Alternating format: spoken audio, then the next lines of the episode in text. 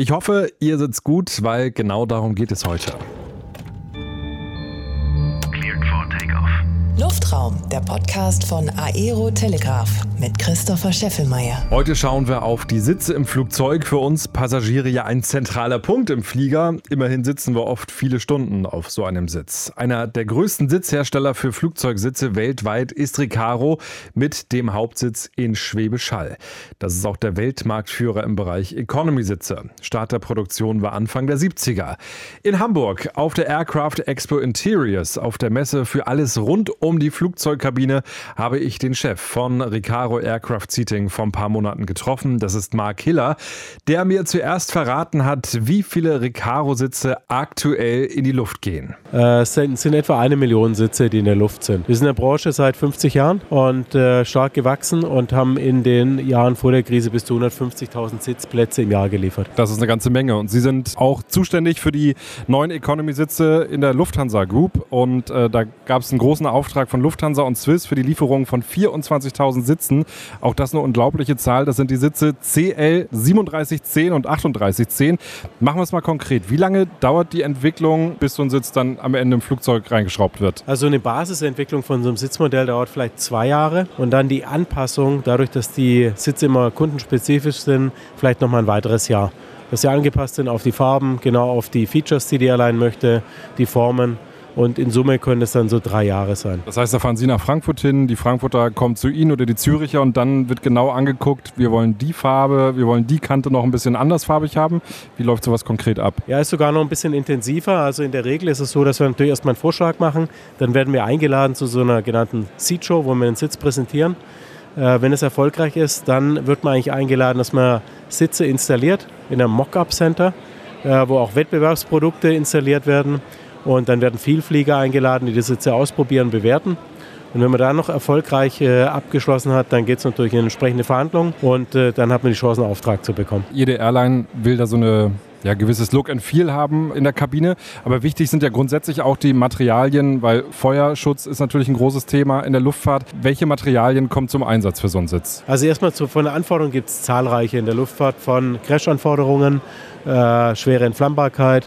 Materialien, die dadurch in, in, in Einsatz kommen, sind Aluminium vor allem, Kohlefaser, muss ja auch besonders leicht sein natürlich der Sitz, äh, sind Schäume, und äh, dann schwer entflammbare Kunststoffe. Wie viel wiegt so ein Sitz oder sagen wir so eine Dreiersitzbank, wie wir so aus den Flugzeugen kennen? Wir sprechen eigentlich vom äh, Gewicht pro Sitzplatz. Und äh, wenn man von einer Kurzstrecke ausgeht, von einem Sitz, dann sind wir so bei vielleicht 8,5 Kilogramm. In der Langstrecke sind es vielleicht 12, 12,5 Kilogramm pro Sitzplatz. Eine Dreierbank dann eben entsprechend 36 Kilogramm. Sie sind viele Jahrzehnte im Geschäft. Können Sie mal einen Vergleich machen? Wie schwer war so ein Sitz vor 30, 40 Jahren? Also vor ähm, 30 Jahren oder so 25 Jahre, da war vielleicht so ein Kurzstreckensitz eher bei so 12, 13 Kilo, wo wir jetzt bei 8 Kilo sind. Also fast halbiert, möchte ich mal sagen, das Gewicht. Das ist sicherlich auf der einen Seite eine große Leistung in der gesamten Industrie, die da erbracht wurde. Das Ganze aber auch bei gestiegenen Anforderungen. Die Sitze damals, die hätten jetzt nicht die Anforderungen von heute, die würden die nicht erfüllen. Und so Sitze müssen natürlich auch extrem widerstandsfähig sein. Ne? Also jeder kennt das, wer im Flugzeug unterwegs ist, da fällt was runter, da wird rüber geratscht mit dem Koffer. Wie kompliziert ist das, Materialien zu entwickeln, die auch das aushalten, also dieses extrem harte Leben so eines Sitzes? Ja, um, um das genau im Prinzip zu entwickeln oder auszuprobieren, haben wir in Schwäbisch Hall eine Folterkammer für Sitze, wo wir natürlich genau die Dinge äh, ausprobieren, was können wir da, wie, wie können wir sozusagen die, die ganzen Alterungsprozess, wie können wir den vorwegnehmen.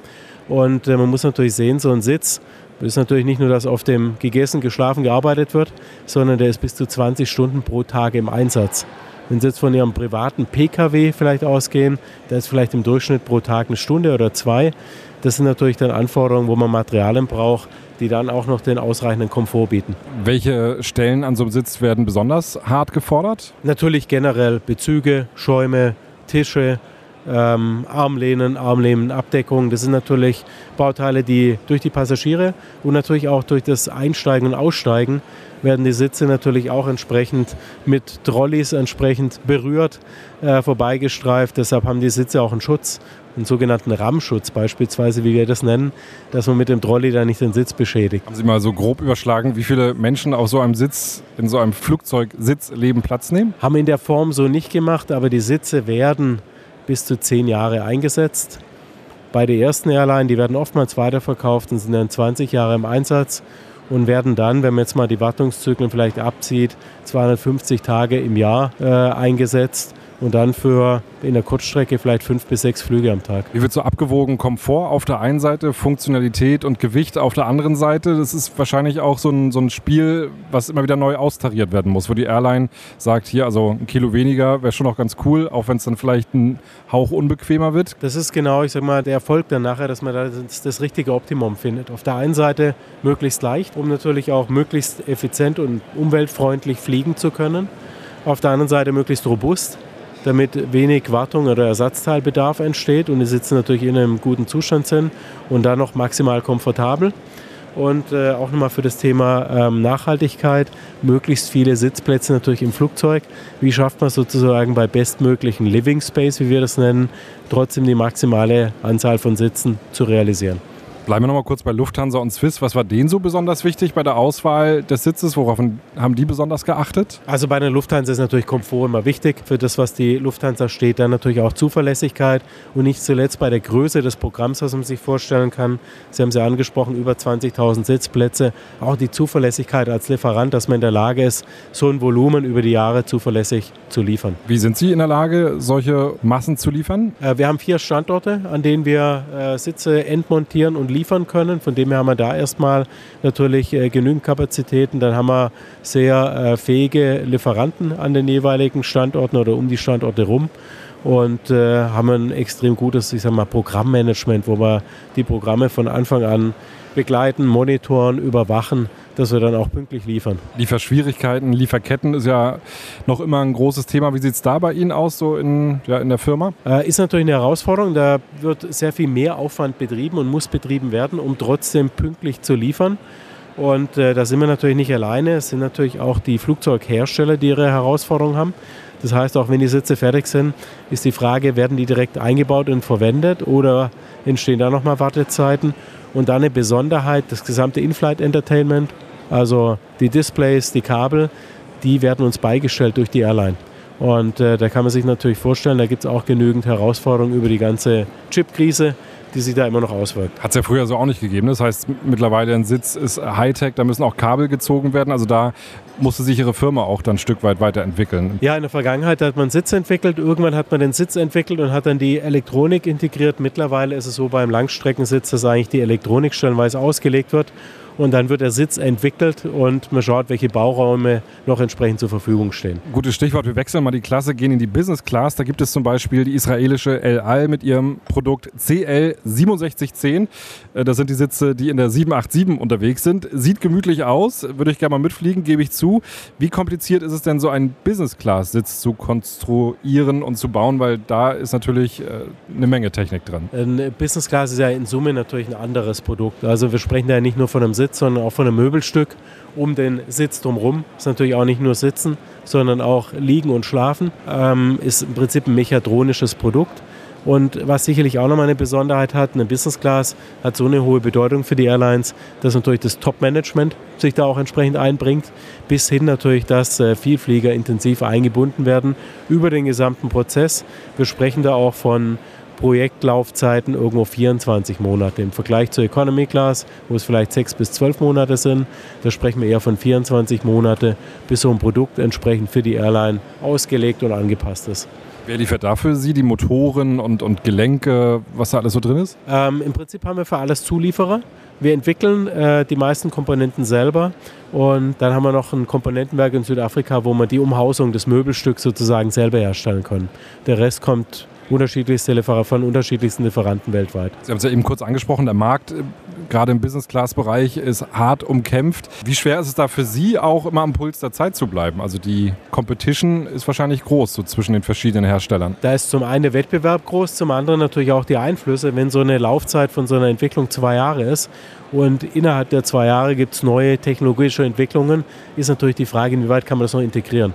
Nehmen wir so ein Beispiel wenn es äh, Wireless Charging, wenn es aufkommt, nicht mal im Bereich Aviation, sondern einfach im Bereich Home Electronics. Da kommt natürlich ganz schnell die Frage auf von Vielflieger und natürlich auch von der Airline, wann können wir das integrieren und wie schnell können wir das integrieren.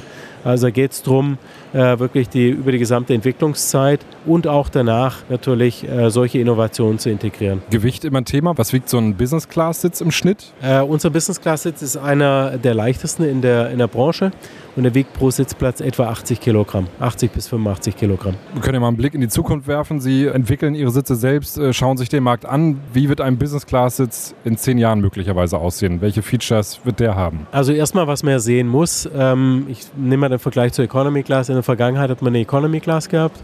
Mittlerweile hat man eine Economy Class, eine Economy Class Plus, vielleicht eine Premium Economy. Und da sehen wir eben viel mehr Differenzierung in der Business Class, dass es vielleicht nicht nur den einen Sitz gibt, sondern verschiedene Sektionen. Äh, das haben wir heute schon beispielsweise in der ersten Reihe, so eine Art Business Class Plus. Das heißt natürlich, die First Class wird weiter reduziert, wird vielleicht komplett verschwinden und äh, die Business Class wird von dem her noch luxuriöser, wird natürlich vom Raumangebot noch mal besser und wir zeigen hier auch auf der Messe ein Technologiekonzept, wo wir verschiedene neue Technologien darstellen. Beispielsweise Sound, der taktiler Sound, der über den Sitz sozusagen übertragen wird.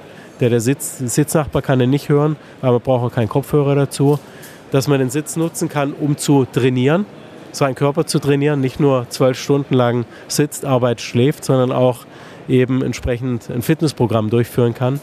Und äh, so gibt es natürlich zahlreiche weitere Features, die wir da in der Zukunft sehen. Auf welchem Sitz sitzen Sie besonders gern? Gerne auf unseren Sitzen, ja, auf dem Recaro-Sitz. Und äh, da gibt es verschiedene, aber natürlich, wenn ich so an die Langstrecke denke, da ist schon so der 3710 oder zukünftig der CL3810 aus meiner Sicht, äh, bin da jetzt vielleicht nicht ganz unvoreingenommen, aber der komfortabelste Langstreckensitz, den es überhaupt äh, jemals gab. Das Lieblingsflugzeug. Von welchem Flugzeug sehen Sie Ihre Sitze besonders gern? Anders gefragt, welches Flugzeug mögen Sie am liebsten? Dadurch, dass wir Sitze liefern für Airbus, Boeing und Embraer, sind es natürlich genau die drei Hersteller, die ich da bevorzuge. Aber natürlich muss ich sagen, so ein Widebody-Flugzeug und egal ob das ein 747 ist oder eine 777, A350 oder A380, ist natürlich vom Komfort und vom Geräuschlevel schon herausragend. Welches Flugzeug mögen Sie am liebsten? Äh, natürlich die, die effizientesten Flugzeuge, die es gibt. Ah, ich merke schon, Sie können da nicht so richtig drauf antworten. Ja, vielen Dank. Danke auch. Ja, wenn man alle großen Flugzeughersteller beliefert, dann fällt die Antwort natürlich auch besonders schwer. Eine Info noch, ich wollte natürlich auch wissen, was so ein Sitz kostet.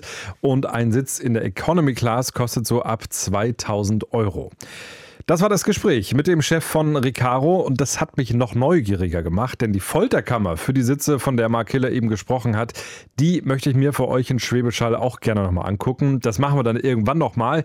Bis hierhin erst einmal danke fürs Zuhören und wenn der nächste große Deal bei Recaro eingefädelt wird, dann erfahrt ihr das wie alle wichtigen Infos und News aus der Branche auf aerotelegraph.com.